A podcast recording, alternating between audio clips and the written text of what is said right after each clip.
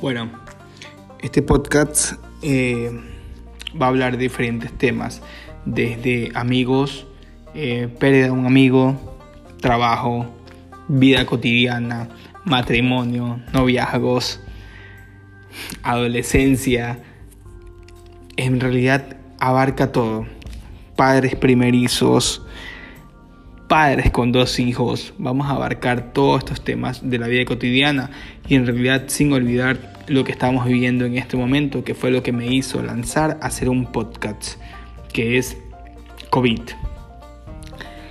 El encierro es, es algo terrible, pero hay que saber manejarlo, hay que saber vivirlo. Entonces, les dejo este podcast para que lo disfruten.